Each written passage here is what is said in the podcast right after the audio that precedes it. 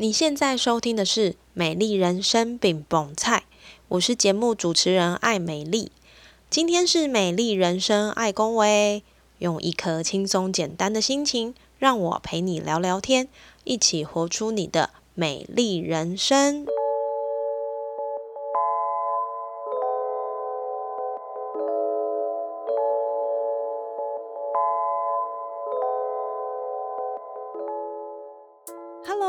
欢迎收听《美丽人生爱公维》，我是节目主持人艾美丽，很开心今天在节目中邀请一位特别的来宾。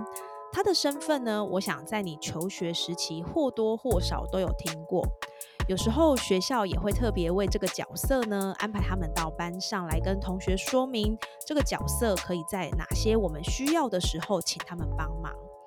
这个角色对我来说呢，既陌生又熟悉。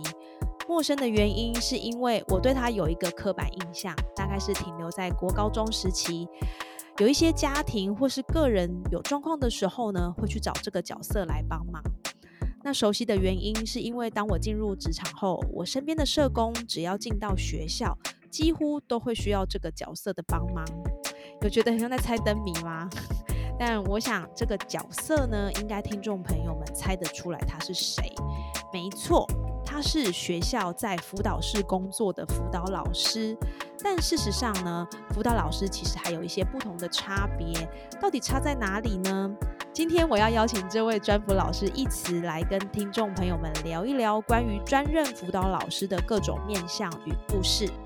Hello，一词，很开心邀请你来节目里跟大家聊一聊这个对一般人稍微陌生，但是对家里有孩子的家长却是一个很重要的角色。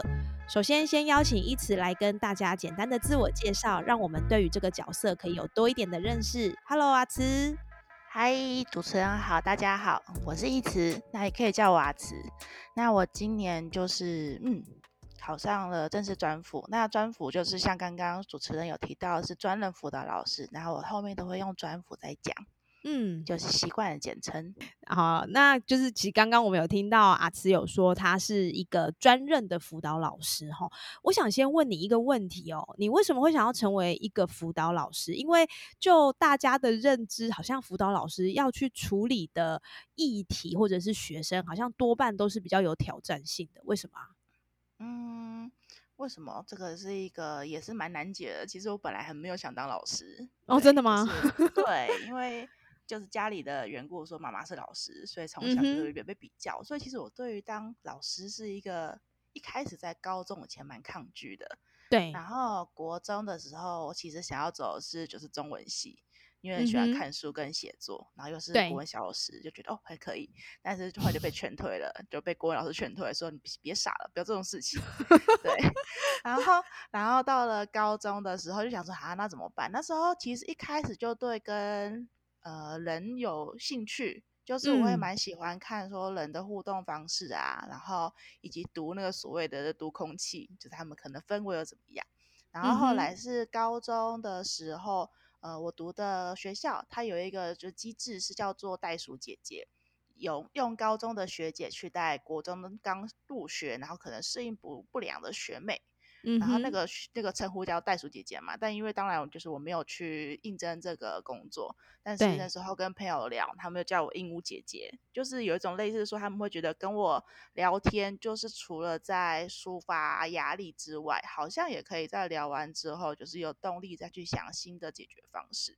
然后就过程中就觉得哦，好像是个我也蛮喜欢，然后我的确有能力在这个部分。就是帮助到人的一个工作，所以后来就看了比较多就跟心理相关的书。然后大考大学的时候就觉得，哦，我想要读知府系。对，然后就一个不知道为什么就不小心就被我的，那时候我想要读的是张氏知府，那他在学测的时候就是国文需要顶标，结果那时候就差一几分，所以就没办法申申请。就想说，可恶，那我就只考再考考看好了，对，应该可以吧？就说不是，哎，不行。对，所以那时候在看了，想说哇，那要读什么学校呢？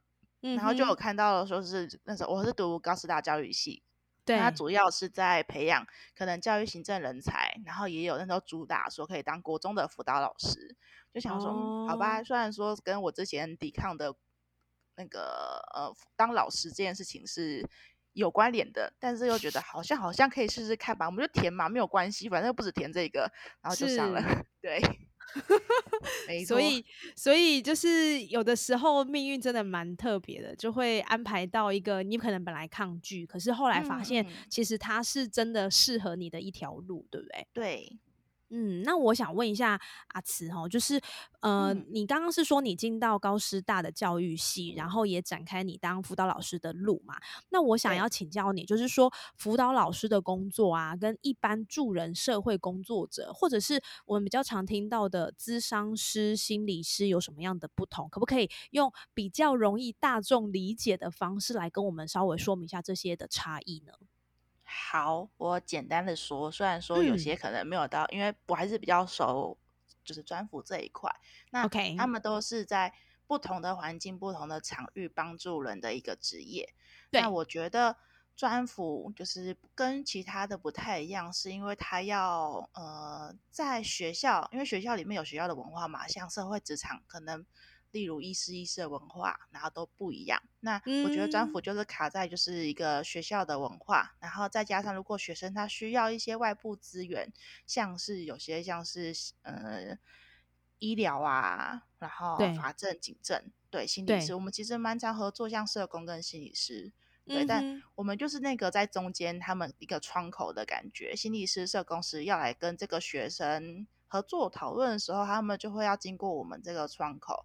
那我们可能有时候就是听了社工心理师他们所说的话之后，要把它转换成就是导师或是家长他们比较理解的语言翻译就对了，对一点翻译，就是它就一个窗口接翻译。然后另外，当然最重要的工作还是在第一线去陪伴需要帮助的学生。因为也不是说跟心理就把小孩丢去心理师那边，我们就快活了，没有这一回事。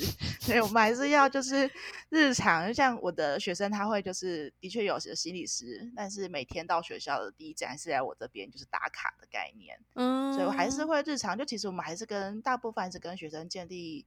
关系最深厚的学校的那个人，所以还是要日常的关心他们。对，嗯哼哼，嗯，那专辅就是他是专任辅导老师的，呃，专任辅导教师的的简称，对不对？对，对。那你刚刚有提到说，哎，其实他算是一个很主要接触第一线的这个角色嘛？那辅导老师还有分其他类型吗？有辅导老师他。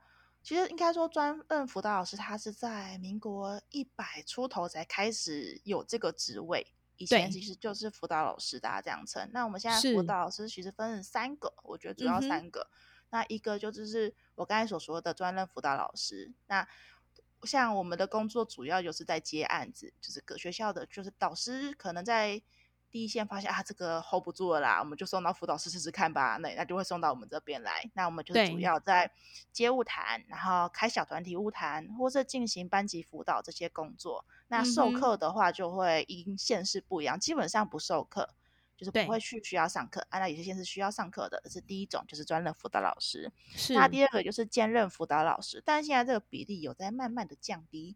那兼任辅导老师就是他上的课，他有规定比较多的上课的时数，就可能要八节啊、十节之类的。那他的案会比较排比较轻一点或少一些些，也不不一定会轻一些，但他的案量会少一些些。嗯哼。那第三个就是所谓的辅导活动课老师，就是专门授课为主，他就不会接案。哦，对对对。了解，所以会有这三种类型的差异就对了。嗯嗯。那我想问一下，这三种类型，就是成为一个专任辅导老师也好，兼任辅导老师也好，或者是辅导活动课的老师也好，他们在资格上会有什么样不同的认定吗？比如说，可能需要有什么样的呃证照，他才可以成为专任辅导老师？哦，没有哦，三个都没有，就是这都要考教师证，但他们不会，就是项目都是一样的。主要是看你在开缺的那个那个学校，它开的缺的名称是什么？哦，对对对，了解。那呃，刚刚讲了一些跟辅导老师有关的资讯哈，那我们现在来讨论一下关于辅导老师的工作哈。为什么要这样子呢？是因为我觉得这个名称对我们来说，就是我刚刚有提到，就既熟悉又陌生嘛。因为从一个旁观者的角度，就是辅导老师他就是要去辅导学校里需要被辅导的孩子。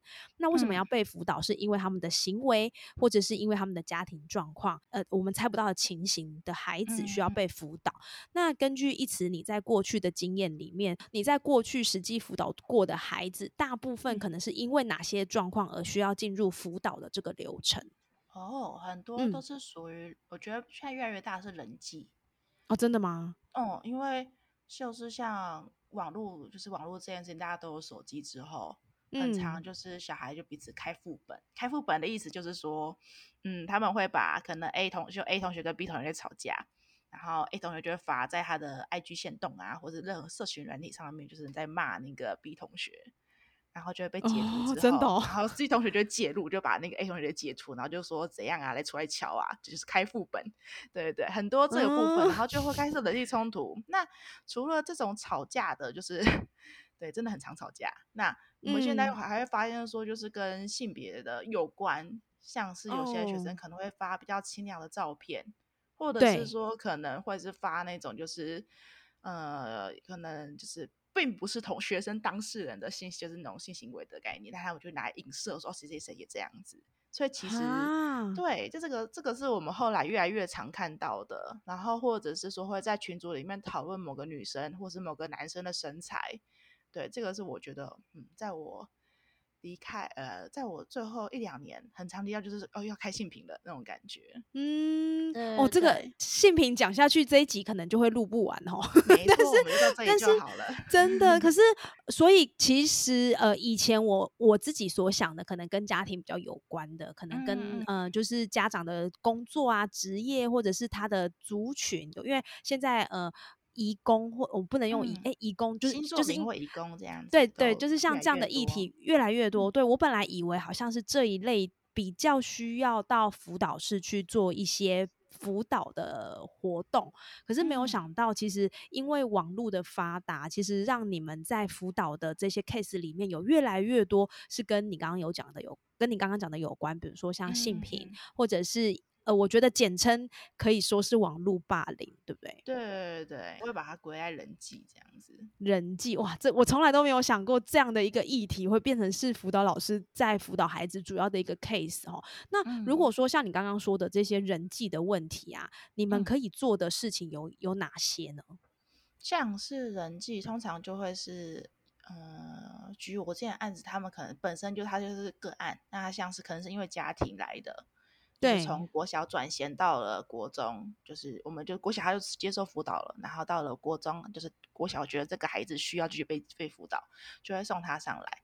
那通常是家庭或其他忧郁或等等，但是他其实我们会发现说他是人际。那这个时候我们在谈，就他就自己会讲出来，嗯，就如果说那个我比较晚来啊，那其他班的都会在那边在。就会讲我，或是眼神，会窃窃私语之类的。然后网络上可能也会有人讲我，对，这个时候就会知道。啊当然，我会在就是他的，就是我的学生这一段，我可能他说我们简称他为受害者，但其实他有他的议题要处理。对，当然就是提供他去检视说整个事件是什么，前因后果是什么。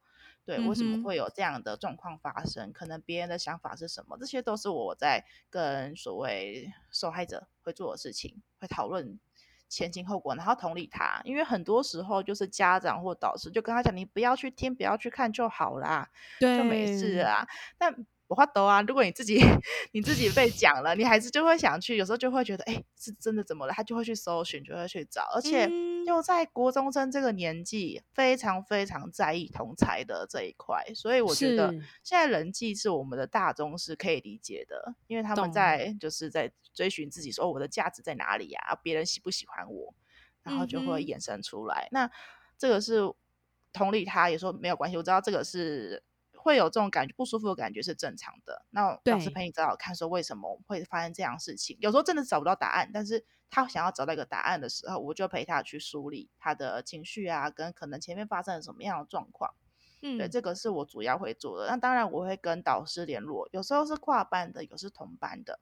那如果同班就跟导师说，好像有些这样的状况，那也从导师那边了解一下，说在班级上可能导师所看到的层面，因为其实我觉得专辅这个工作会让我觉得不能只听学生讲，当然。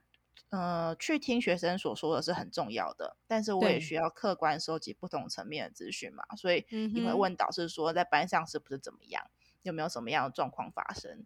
对，那如果导师觉得，哎，这这个好像真的有这样状况发生，有时候会先从导师那边去处理，请导师去处理，说班上可能有这种霸凌的行为啊，那霸凌我们就还要再牵涉到其他通报的部分，就今天先不讲，但是就会先跟导师合作。那导师合作完，有些就会觉得哦，好像这样做真的会让人家不舒服，他就会停手。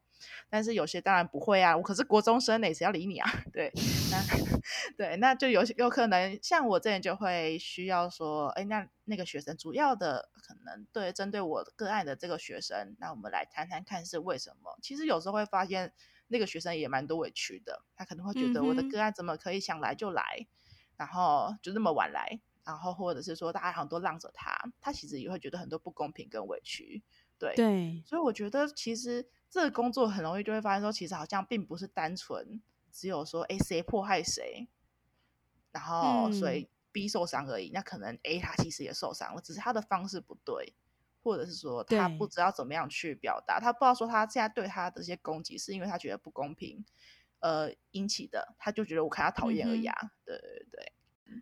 你们角色很很侦探呢，就是要一层一层去挖掘那些事情的真相，然后在挖掘的过程还要小心翼翼的，不要造成哪一方的伤害，或者是让某一方委屈。然后更多时候，你们又需要去同理彼此。我觉得这真的不是一个非常容易的工作，哦。嗯嗯嗯，真的在各方之间要努力的游移。对，而且其实不是只有你们，呃，就是学生之间，有的时候学生跟老师也有可能会是两方，对不对？哦，对，这个是可怕的创伤后，可怕创伤后去，对，有遇过类似的了解，所以这真的不是一件很简单的事情哈。我觉得为什么要一直强调这个，是因为我小时候觉得辅导老师好像都很凉，对，到现在还是会这样觉得。对啊，就觉得呃，就是开冷气啊，然后如果学生就是那一节不想上课，然后就可以 就可以去辅导辅导室。但其实我想，应该事情的真相并不是这样。然后其实辅导老师有很多需要去沟通跟斡旋的地方，然后甚至他们还需要去呃调查到底这件事情的来龙去脉，为什么会产生这样的行为？其实背后他们要做的事情可多的嘞哈，所以真的没有我们想象中说好像很凉这样子哦。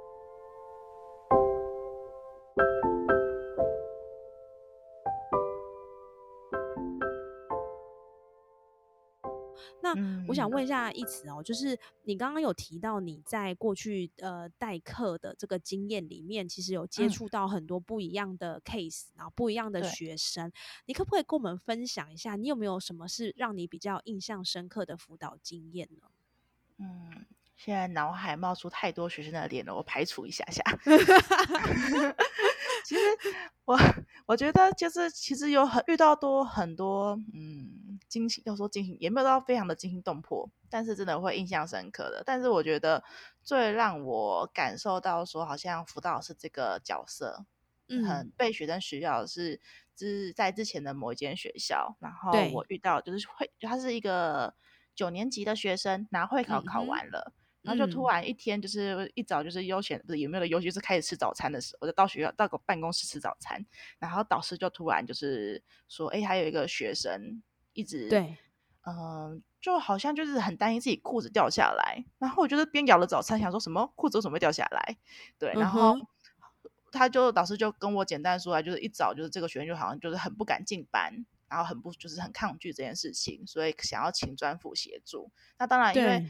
像是身心相关的部分，我们也会就是协助舞台嘛。像我们通常可能躁郁啊、视觉失调，然后忧郁等等的，这也通常会是我们的个案。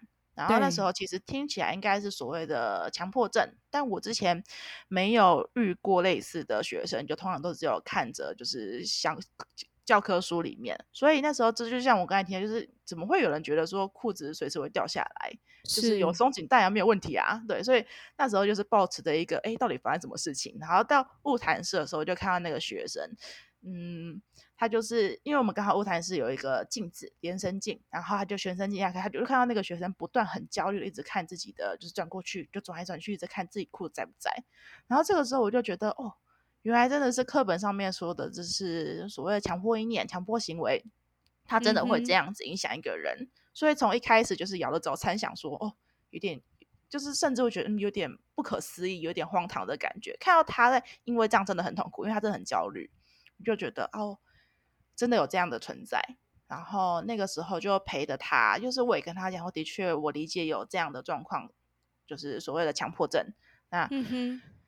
他也说，就是像我刚才说，是有时候觉得家长跟老师，当然他们是希望就是小孩帮助小孩稳定下来，恢复正常，就跟他说你不要这样想啊，你不要就是不要看就好啦，没有事情啦，对。但是就是小孩他就做不到啊，他脑袋那时候就是可能某个短路了，就这样想，脑袋某个地方短路了，所以他没有办法去做到说我们可能就说不要这样看，不要这样想就好了，他还是很焦虑。所以那个时候，当然我就是同理他，就说，嗯，好像真的的确。嗯，如果走一走，然后发现就是突然担心，其实他也很累，他本身是最累的那一个，因为他不断的确认，不断的找镜子，不断的找厕所，然后确定自己的裤子还在身上。对，然后其实那个学生我没有，嗯，没有陪伴他太多时间，他在后来就是真的很蛮抗拒到学校，然后家人就送他去，就是回到他的可能乡下阿公阿妈家，然后人更少一点，对，让他去。调整，然后去让他慢慢的知道说，好像真的不需要那么紧张这些事情。那，因为我刚才说是会考后嘛，五月中之后他来的，然后六月中就毕业了。然后，对陪他的时间不长，他就在最后要毕业的时候，他就来给我张卡片，然后他就告诉我说，其实那段时间他觉得有人知道他。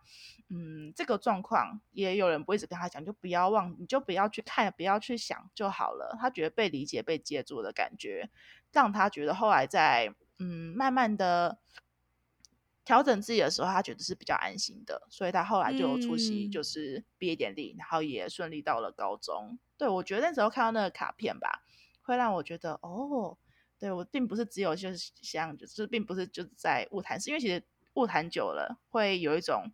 嗯，好像怎么样，就是丢很多心力进去，对，就这样子。因为专服真的不是一个可以在短时间内看到成效的一个工作。如果你是一个希望说很快看到成效的，你会在这个工作非常挫折。对，但我已经不是看做就是很看短期成效的人，但是其实工作了两年、三年、四年，那个感觉是会慢慢出现的。对，但是我看到那个卡片的时候，就有一种哦，对我那个时候虽然。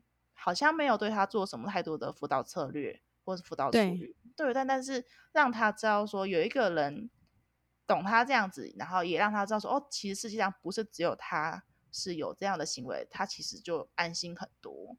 嗯，我觉得这个角色的确在有时候，我觉得有点像卡关的时候，有人这样跟你讲，真的会安心很多。对，但是我觉得最印象深刻，也是让我觉得嗯，好啦，继续努力的一个小孩。哦，其实这真的是蛮激励的，因为我像我我之前的工作经验，或者是我后来有访谈一些社工啊，我觉得他们其实共同都会提到的是说，呃，这条路真的不是一个马上就看得到结果的路。我觉得就像呼应你刚刚说的，然后很多时候建立了很久的信任，或者是你好不容易终于打开他的心房，结果可能又因为一件事情，这些努力全部都要重来。所以就是如果想要马上看到结果，可能真的不太 适合选这条路。对，真的真的不太适合，大家冷静好不好？不是很凉而已。对，而且其实我想，像你刚刚说这个学生，我觉得他自己应该本身也不愿意这样吧。嗯，就是没有办法控制，对不对？对，没有办法控制。哦，那时候就有去研究一下，说，哎，为什么会突然就是突发性的这个状况？其实也没有一个很明确的原因。所以那时候就猜，可能是刚考完会考，就压力一个释放，这样本来就是比较紧张，压力一个释放，所以他也会觉得很慌张啊。他其实最痛苦，就像是其实不断焦虑紧张，我到底有没有穿裤子？就就就非常的，或者是就是通常我会跟。就是有些老师会卡住，说他就不要这样做就好了。然后我就会请他，就是不断的转头，就是呃，有一个就是说，可能每三秒钟你就转一下头，而且你要有一直去转哦，你不能停下来。其实那个大概转个十分钟，就觉得哦不行了，好累哦。对，像是最像我遇过是叫土瑞氏症，应该有些人有听过。对对对，那就是同学或者是就会觉得他很奇怪啊，为什么要突然就是要是跺就是转头，然后或是擤鼻子很大声之类的。对，但是其实他本人是最累的，你就让他，你就十分钟，你就跟他一样的频率，看你会不会累。对。就是这个会是一个，嗯，他其实自己就很辛苦，所以努力的撑住他，是我觉得这个工作最重要的部分。嗯，对，努力的撑住他。我觉得这件这这句话真的是蛮让人会同理的哦，因为我们去看别人，其实都会觉得你就不要怎么样就好了啊，你就不要想太多啊，就不要去跟人家比较啊。可是当我们自己是深陷其中的那个角色的时候，其实有一些不要怎么样是你没有办法控制的，对不对？嗯嗯嗯嗯。那那一此我想问一下哈，就是说我们刚刚其实听你分享，我觉得可以分成比较。两个类别的一个可能就是在他的呃身体上有一些状况，他没有办法去克服，而导致的一些外显行为。那我们必须要让他有感觉到被陪伴跟被支撑，去度过那一个阶段。比如说你有提到的强迫症也好，妥瑞氏症也好，或者是其他的。状况。那另外一种，我们刚刚听到你分享的，就是因为现在的科技啊，或者是因为现在的人际的交际方式，其实都跟我们以前成长的背景是有很大的不同的。所以孩子们在接受这么大的刺激，他们其实又要去面临到这个适应力，然后又要去顾及同才对他的看法。其实我觉得现在的孩子也蛮累的啦，哈。然后他还有更多元的升学管道啊，等等的。那我想要问你，就是从你的角度来看，你觉得现在的学生他可能比较会有什么样的困境或者是挑战，以及会有什么样的问题是他们在这个阶段不只是学生要特别留意，可能我们身为孩子们的家长，我们也可以多多的去关注这个部分哦，好，那我觉得其实就辅导老师的角度来看，当然我觉得主要是网络真的是一个像网络霸凌啊，或是。现在的我觉得其实不止学生，其实有时候我们成年人也会，就大家在网络上面发的基本上都是比较正向啊，或是比较就是我就是我可能呃有个吃很好一顿啊什么之类的。那对于我现在观察到的学生，他们就很容易会觉得，哎，为什么我没有？就是好像别人都过得很好，那嗯对，那那我是不是都没有？是不是很糟糕？那这个时候他们通常就会转化成可能攻击自己，我自己很糟糕。或者是攻击别人，就是哦，在那边求什么啊？那边就是炫耀什么啊？就是莫名其妙的，他就会开始讲很多很很多很可怕难听的话。对对对，嗯。那我觉得这其实都是现在的学生他们需要去学习的议题，怎么样去识别说，其实大家他可能就算发了光鲜亮丽的照片，片后没有他辛苦的部分。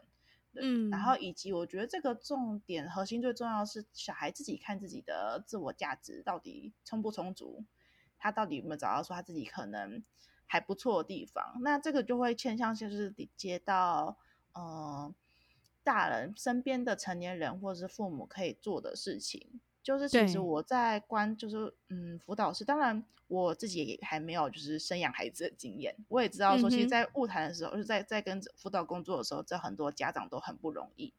但是有时候家长可能对于小孩说的一些话是很有攻击性的，那其实这个这种就是比较攻击性的话，从小听到大，他其实就会小孩就会内化成自己就是我就是很糟糕啊，嗯，所以在他在这个刚好在青春期在。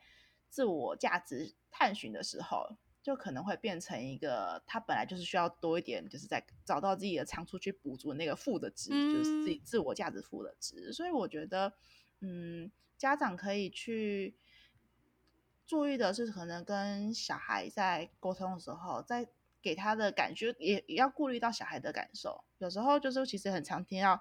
就是家长的，但但但这个家长其实也很容易，就是会说哦，我现在就硬，然后就突然硬，然后就发现没有原则的感觉，对我就会觉得嗯哭笑不得，但是他没有办法是他的小孩，嗯。嗯，那我。觉得家长说就是第一个是有原则对待小孩，他可能像是网络的议题，我可以网络使用多久，然后要什么样的，嗯，可能在什么事情做完了，我才可以去用网络这些事情，就是在一开始从小的原则就可以先建立起来，对，也才不会到了国中开始，你突然要管他，哦，真的会管不动，对，因为像我的那个学生，真的他就是 从小妈妈或是爸爸就是可能在忙，所以就是给他手机，幼稚园就有手机了，对，然后打手游非常厉害，但是。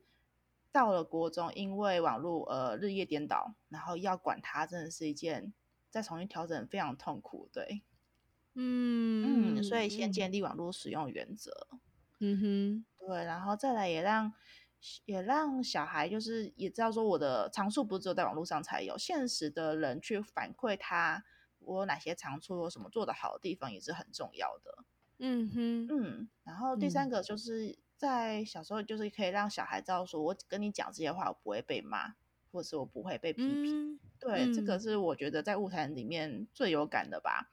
他们会在，就小孩会在辅导室里面跟我讲很多东西。我说，那你有想跟你爸妈讲吗？没有，几乎都不会。当然，有一部分是因为他们也到青春期了，然后可能有些话觉得跟父母讲并不是这么好开口。但是有些我觉得真的很需要去沟通、去讨论的议题，他们该讲的时候，他们就会也会退缩，就或是觉得讲了也没用啊，或是讲了就吵架，就彼此鬼打墙。我有看过鬼打墙的父女吵，就是 亲子吵架流程，真的是啊，看的好累啊。对，但是我我旁边看都那么累了，我觉得在里面的两个人其实更累。啊，我我觉得你刚刚说这一段啊，我因为我自己现在也是一个妈妈嘛，所以我真的觉得，呃，你刚刚说青少年很难掌握，我应该说，其实现在可能幼儿园就很难 掌握，就很难掌握了。对，应该是说，我觉得因为真的网络太方便，然后所以呃，为什么家长会透过手机去让孩子安静？我觉得有个原因是因为。家长在这个阶段，他可能真的需要一个安静的时间。可是小孩就是一直吵，一直吵。那最快的方式，真的就是把手机塞给他。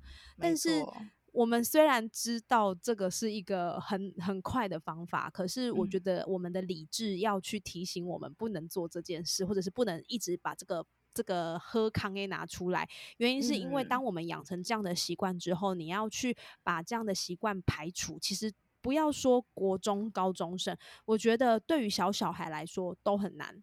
嗯，他就会觉得，哎，这个卡通很好看啊，为什么你要拿走？然后就会有一些争执。所以你刚刚说的这一段，我自己是很有感的。那除此之外，其实还有一个关键，我觉得就是，呃，孩子跟父母之间的关联呃关系。有人说呢，父母跟孩子的这个感情的保存保鲜期哈，父母跟孩子的这个保鲜期大概是十年，就是从他出生一直到十岁。所以呢，如果在这十年你没有好好的去经营的话，你到十年之后，你要跟你的孩子有更进一步密切的互动，相对来说会有一点难度，因为他的想法就长出来了嘛。对，然后加上我们可能都拿手机给他看，所以他有更多不一样的刺激是你没有办法掌握的。所以这也是我自己现在很常努力的提醒我自己。虽然我还是不小心有的时候会用比较快速的方法哈，但是我会提醒我自己，就是我应该要掌握这十年的黄金时期，因为可能十年之后他根本。也不想跟我出门了，然后现在他跟我亲亲抱抱，他十年后他根本连亲连摸 你他都不想要。那回归到刚刚你说的这些议题，我觉得其实就算真的是我们面临到人际的关系也好，或者是有很多不可抗力的这些身体状况也也好，我觉得家庭力量的支持应该是在以前到现在的时代都没有改变，它还是非常非常的重要，对不对？嗯，对。其实是要说家长很不容易，就是对啊，因为刚好 最初有那个那个对啊，真的是饱含着 深切的，没错，没错，因为真的就是刚好又在一个我要就是刚好三明治的中间吧，要顾小的，然后上面的就是长辈也需要多照顾，然后也有自己的工作。其实我真的觉得有时候觉得看就是蜡烛多头烧啊，然后嗯。又看到就是家长想要努力的表达说哦，我其实是爱你的，但是小孩就这样可能说是亲密这个保鲜期差不多过了吧？对，然后小孩又有其他的同才，然后像是网络的，就觉得哦，这有什么了不起的？嗯，哼，其实就其实我也可以看到很多家长其实蛮受伤的，是对，而且有时候，而且我也观察到，就是家长他们有时候对于小孩的方式，是因为他们从小就这样被对待啊，没错，所以就是一个复制的概念。嗯，所以我觉得家长不容易。结论就是家长不容易，家长不容易，对，真的哦，我呃真的不容易。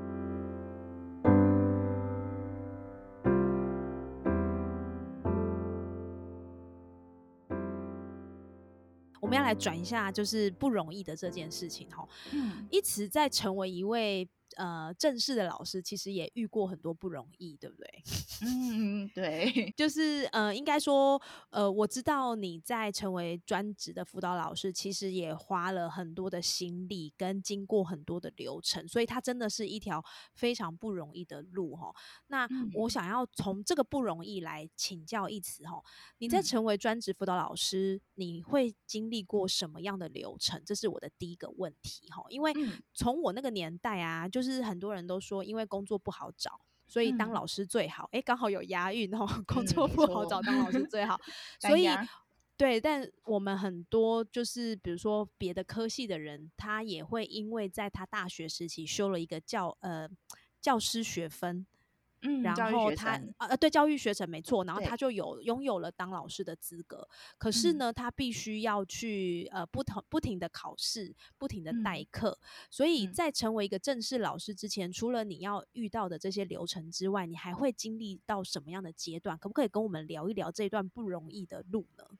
哦，好的，这是一个长长的故事，就是其实就是像刚刚就是主持人有提到说，在大学或是有些人是硕士的时候要修师资培育课程嘛，就是培课程修完之后，那我们就要考教师检定，教师就是要拿到教师证，有一个东西我们就叫它教检，对，要先考过。但我觉得其实现在越考越难了，嗯，或者说越来越。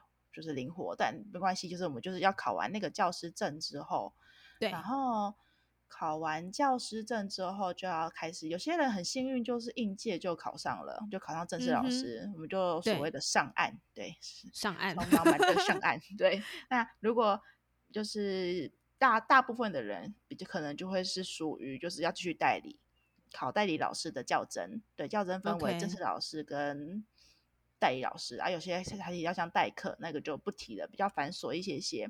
但是如果没有考上正式老师的代理教师之旅，也是一个嗯，蛮蛮蛮心酸吗？要怎么讲？要这样形容？对我觉得是个心酸之旅。就在那时候第一年，就其实我自己的考代理，我考我是我是五年，然后考上正式。然后第一年的时候，我是留在我的实习学校。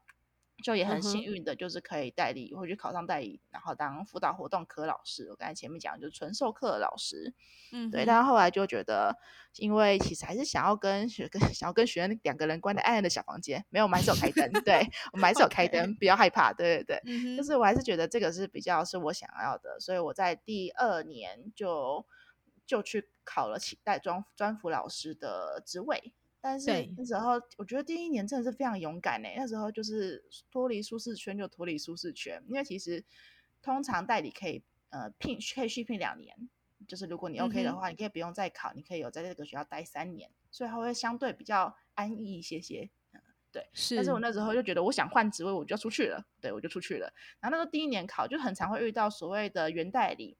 那我一开始其实第一年那时候在考试的时候，我觉得遇到原代理真的很欧。那什么叫原代理？就有点像什么是原代理？对，原代理就像是我刚才说，就是我可能在这个学校我待了三年之后，我要再招考一次。那再招考一次的时候，通常学校会习习惯比较希望说是也比较了解这个学校，或者说知道是好合作的人留下来。所以通常在考这个校真，嗯，代理教甄。那如果原代理去考，如果他是 OK，基本上就是会就是继续录取他。那其他。不是这边这个学校的代理老师，就是说说穿就是来陪考的，除非你真的很厉害。因为我有遇过说原代理去考，但是后来是不是原代理的老师？对对对对，那就是他这个可能这个学校觉得这个老师更适合我们学校。对，但是对，通常我们考代理就是知道有知道说哦，可能原代理就会心里有底，说有可能他会继续在这个学校，就是对最后学校可能会录取他。对，所以是那时候我第。就我们家也跟我说，其实可以打电话询教务处问看，说，哎，那有原来的代理吗？就是有没有在，也会继续考试？那有些老师就学校就说，哦，有啊，会继续考试。我们就大概知道说，哦，好，那我们可以去考考看。可是如果没有考上，也不要对自己太大的是很正常的，这样是正常的。对，因为其实真的在考代理是，你怎么样就哦一直背一，或是背二背三，你就是进不去，就觉得到底是什么了？我出了什么问题？对，懂对，懂，没错。那。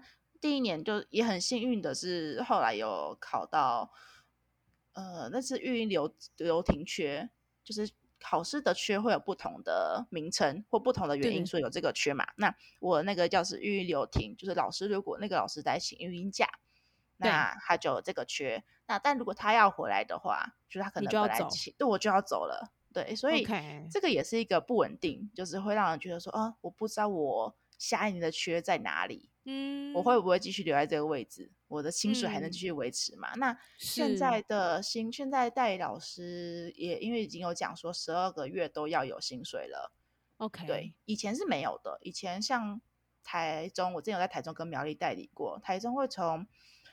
八月二十三还是二十六才开始起聘，所以你八月只会有后面那几天的薪水，然后到了隔年的七月六号结就是结束这个这年的聘期，所以你七月只有六天的薪水，你中间是没有薪水的，对，所以那个就会觉得哦，我的经济真的是一个需要很担心的一个部分，对，那个真的很焦虑，对。那我觉得第三个不容易的地方就是。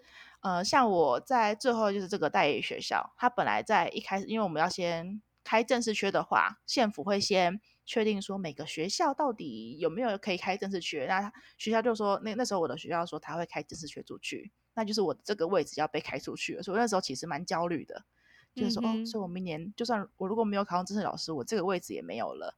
对，结果送出去之后，县府没有过。然后就说哦，那你有这个缺了，我就哦好，那我又回来，就是那个心，就心情就会起起伏伏。真的呢，没错，我的薪水到底在哪里？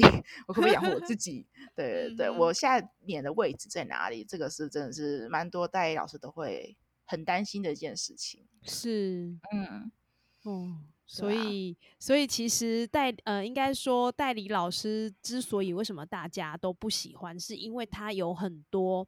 不可呃，有很多未知的状态，等于说你现在有，你不一定明年有。那就算你有了，可能也会有一些。如果你的缺刚好是你刚刚提到像育婴流体的这种，对，那你就必须要有心理准备，随时随地都有可能会被换换换掉嘛，对不对？对，因为老师会回来，那你就拜拜。对，然后除了你要担心这个部分之外，你还需要再去担心学生，因为学生的议题或者是学生什么时候来，什么时候给你的挑战，这也是一个未知的状态。所以对于这个辅导老师来说，不管是专辅也好，或者是就是你刚刚提到的那三种的辅导老师来说，我觉得其实应该都需要有一些稳固的心理建设，对不对？嗯，蛮需要有稳固的心理建设。那在心理建设的话，如果我们刚好听众朋友有人正在走就是考老师的这条路的话，你觉得需要有什么样的心理建设，让自己可以稳稳的站好呢？嗯，我觉得有心理建设就是第一个，就是我们尽力做自己可以做的。嗯哼，对，因为其实，呃，代理老师就是有一点回到上一题，就是其实代理老师有另外一个，嗯。人家说说被凹吗？就是有时候会 把就是跟你不相干的工作塞给你，就塞给你。但你又是代理老师，你不知道说我拒绝了，我下一年还不能在这里，这也是一个很没有办法为自己挺起腰杆说话。像我之前就会遇到说，嗯，我是专辅老师，那我有授课，就是九年级的学生，那那个班上就突然有因为事情吵架，然后导师就突然说，那你们都去找辅导老师。然后就都就就就突然，我觉得就是也是 上班，然后坐下来，然后开始开始整理我今天要干嘛的时候，就学生就浩浩荡荡进来，差不多三四个吧，然后就说：“哎，你们来我干嘛？找来找我干嘛？”就说：“老师叫我来找你。”他说：“为什么？呃，我们吵架。”我说：“啊，你们吵架什么来找我？”说：“因为你是辅导老师。”我就好好 好叉叉哦。对，就是嗯，这个通常其实流程会是导师先进行处理嘛。那导师处理完之后，他如果真的想要送到辅导这边物谈，我们可能转介或评估之后，但他就直接也没有跟我打了招呼，就直接把小孩机送来我学我的面前。嗯，就会觉得哦，好，那我们来看看发生什么事情了。对，这个时候你其实没有办法很理直气壮的帮自己说话，所以我觉得，就像刚才回到就中肯的建议，就是我们做到我们能做的，因为有时候真的会超出我们的范围。那我觉得没有做好，那那就不要再苛责自己了，也不要一直太大的担心。虽然担心还是会有啦，对，但是就是先做到我们能做的。那我刚才那个事件是因为我觉得我很幸运的是，我的辅导组长很挺我。就是他有听到我的这个状况，然后就关心一下，然后就跟主任，就辅导主任汇报了这个状况，所以我们的辅导主任就有处理，就是就来跟导，就跟导师沟通一下这样子。是，所以我们就是尽量做我们能做的，然后也不要被短期的成效影响太多。就是像是个案的，嗯，个案他的变化，就是老师都会说啊，他为什么都还没有写功课，他为什么都没有准时来上学？那个时候。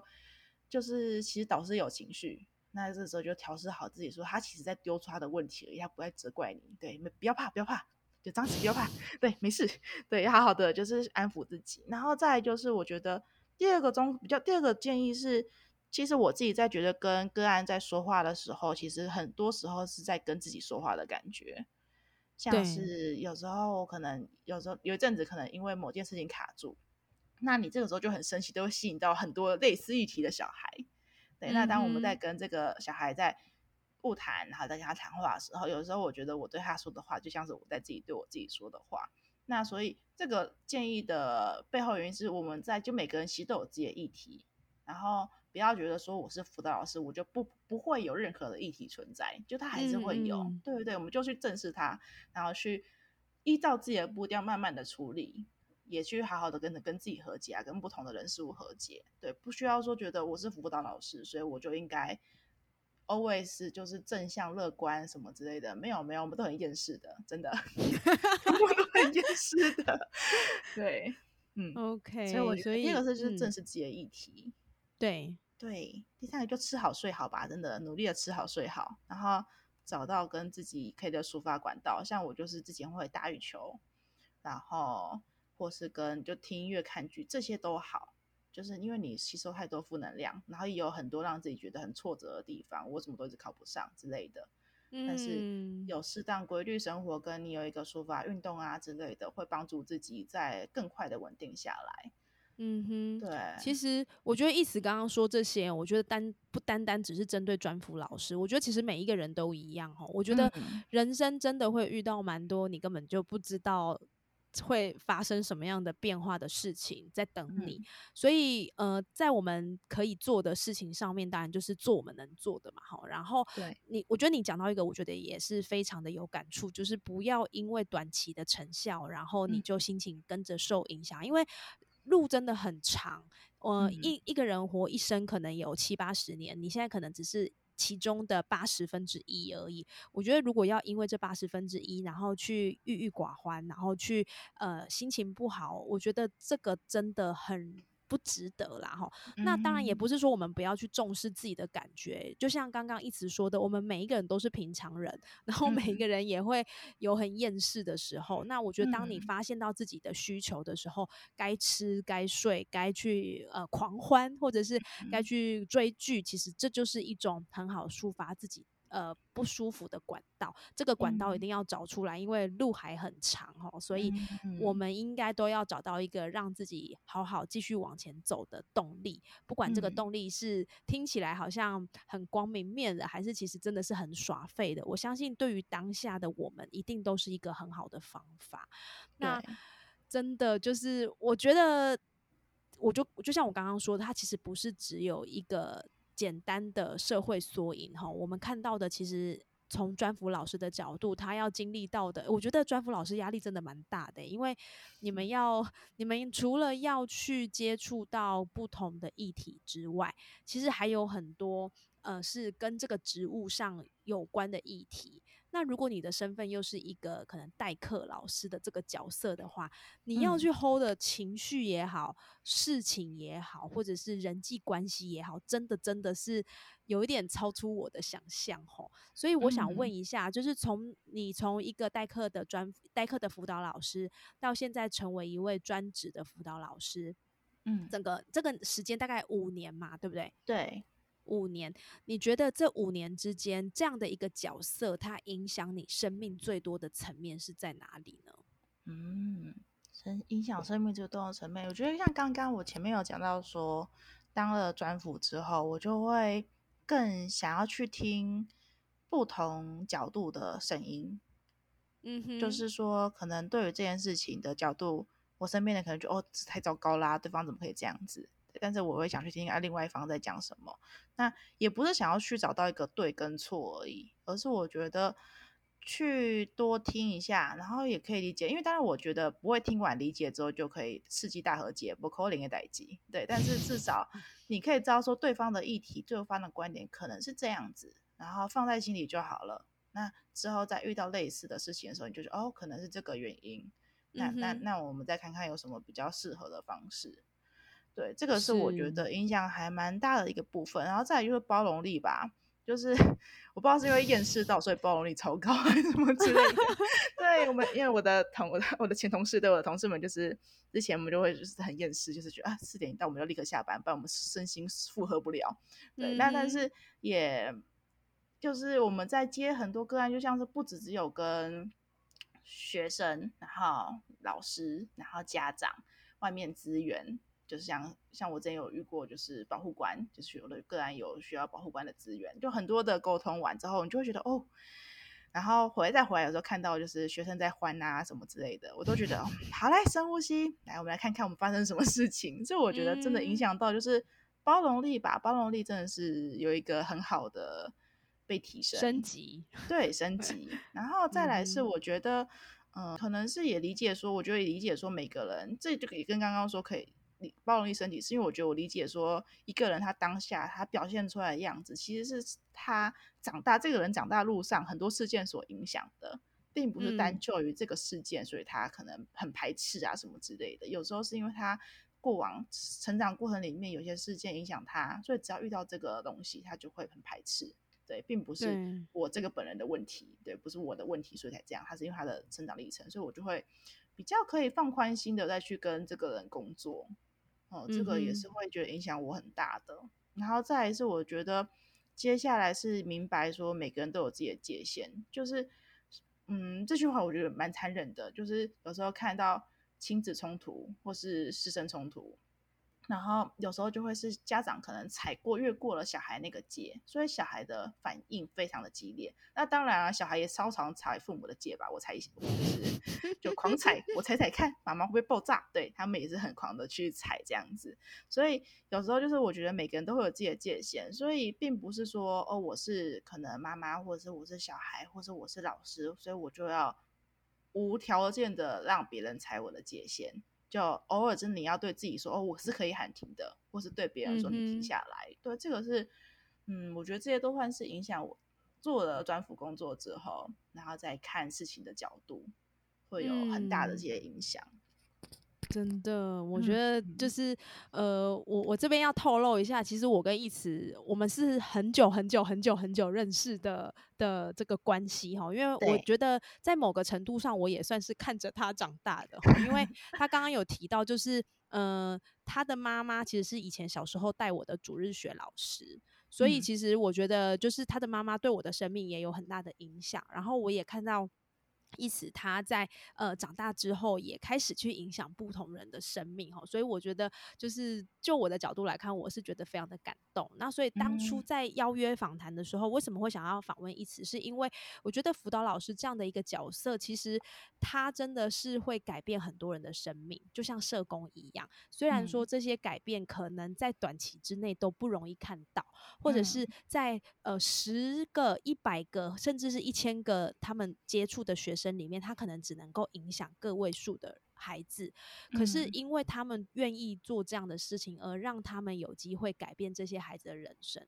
所以我其实蛮那时候想访问一词，真的有个原因，是因为因为我已经认识社工了嘛，然后我觉得在专辅这样的一个角色里面，应该有很多我们不知道的事情，所以我想要邀请他来分享关于专辅的这样的一个。工作身份带给他的影响。那最后一个问题呢？我想问一下哦，虽然一直还很很年轻哦，他才不到三十岁嘛，对 对嘛？不到三十岁，对对对，就是非常年轻的辅导老师呢。然后我们也看到他被这个社会的洪流洗了几次哈，然后他也说到他自己就是会有厌世啊，哈，然后或者是会有很多想要放，就是呃会想要。放弃，但是他最后还是坚持，然后继续往前走的这样的一个过程，我觉得对于很多年轻人来说，我想这是一个蛮需要我们，就是有更多的力量帮着我们继续往前走。因为其实还不到三十，还没有到三十岁的这样的一个阶段，我觉得。就我自己的角色来看，我会觉得还有很多很棒的世界会等着你们去探索。虽然我也没有很老啦，哈，每次都要自己是中年妇女的没有，类似这样哈。但是认真澄清没有，对，谢谢谢谢。但是我真的觉得，就是呃，每一个每一个人其实都有自己要去努力的人生模样，哈。然后他绝对也不会是别人，我觉得这个模样长得很好，所以我要跟着他，然后你就可以百分之百复制出跟呃复制。出一模一样的人生，所以我想问一下，一慈，对你来说，在这样经历了呃这个教师资格的这些这些风风雨雨哈，或者是说在经历学生不一样的学生给你带来不同视野的扩张，你觉得你的美丽人生是长什么样子？就是你的美丽人生的蓝图，以及你现在是不是正走在你的美丽人生上呢？嗯，我觉得。嗯，我的美人生比较，我后来在思考这个问题，我觉得比较偏向我对我自己的嗯期许的感觉吧。是，就是我希望我可以是一个就是温柔而坚定，然后再加上一些风趣，就是去跟别人或是自己相处。对，因为嗯，从。就是这工作五年，然后有人说我是的确温柔而坚定，但是有时候觉得不当谐星真的太太太太可惜了。对，就是我的反馈居然这样子，真的气死我了。对，但没有关系。对，但他们可能就也代表他们在这边相对物谈是愉快的。所以我觉得我的我对我自己的祈求的每一人生是我可以用这样的姿态、这样的态度去跟我所就是在意的人相处。对，然后也希望说我的就是我自己跟我在意的人都是平安健康的。等，因为真的是在。物谈待久了，真的觉得啊，平安跟健康就可以了。对，有时候可能真的没办法快乐，因为有时候真的就是会遇到。我觉得自己觉得现在，嗯，自己年轻，现在年轻人，好，我这一辈的有，我们就每个时代都有每个时代所要面对的议题，对，然后对，都有他们的挑战跟困境。那我们常常开玩笑，我们这辈就是买不起房啊，怎么样努力都没有办法，所以。就是觉得，嗯，那偶尔就是躺平也可以，躺平一下下，躺平觉得力气起来了再爬起来也也 OK，对，所以我希望就是我在我自己跟我在意的人平安健康就好，然后在工作上面希望是可以是龙神一人的，这个在我工作第一年就写在我的书桌前面的小卡卡上面，就是我希望我自己的这个工作光荣就是我的上帝，然后也是可以帮助别人。那我现在正在继续努力的走在这条路上面，继续努力当中。嗯，我觉得是蛮感动的，就是至少我觉得一直很知道自己前面要怎么继续前进。然后虽然有一些风风雨雨，但是他也容许自己先躺平一下哈。我觉得对，我觉得有一个很关键的点，就是我们真的不要对自己非常非常非常的严苛，适时的放松一下，我觉得这是必要的，因为你自己是陪伴。我们呃，应该这样说，就是自己是陪伴我们走人生这条路最后唯一走到底的人。所以我觉得对他好很重要。那这个对他好，我觉得不只是身体健康的照顾哈，我觉得更多时候其实是在需要的时候能够有多一点的理解在自己上面。我想这点应该不管是不是专辅老师的角色，或者是回到我们自己生命来看，我觉得这都是非常非常重要的。所以呢，今天真的非常谢谢一慈哈，在百忙之中，然后跟我们分享很多很多专辅老师的内幕哈，或者是说成为一个。专辅老师之前，你需要花费多少的力气跟这些辛酸血泪史？哈，那我们再一次谢谢一时间来到我们的节目，也祝福你在未来的专辅老师的这条生涯上，能够帮助更多需要帮助的人。谢谢，谢谢，谢谢主持人，谢谢大家。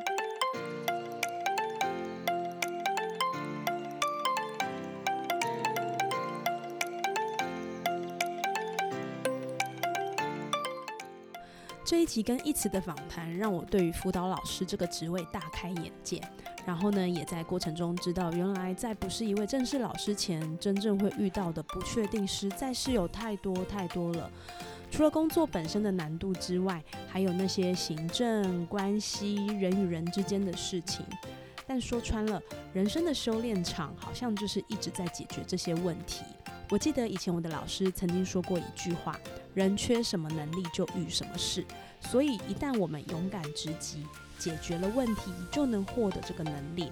但老是跑开，这个问题就会回来找你。回到专辅老师这个同为助人工作者的角色，节目中一词有提到，应该要放懒的时候，或者是应该要躺平的时候，他还是会放懒跟躺平。毕竟人不可能永远都充满希望，或是永远正向。但是在过程中，我们却能借由不同的角度，或是聆听不同的声音，找到客观的事实，提供一个解决的方案，帮助需要的孩子在这一刻需要的时候得到帮助。我觉得这个务实的层面，远远大过于孩子的生命大翻转，或是从此发奋向上这些理想化的结果。有时候，生命要的不是多大的火花，而是在一点点的空间里找到翻转的可能。我相信这也是大部分辅导老师们心里微微的期待。人生的历练总超出预期，可能你最讨厌的事，最后却成为你的终身之志。不管生命怎么转变，持续前进就有机会看见不同的可能性。谢谢你收听今天的节目，祝福你有美好的一天。美丽人生，爱恭维，我们下次见喽。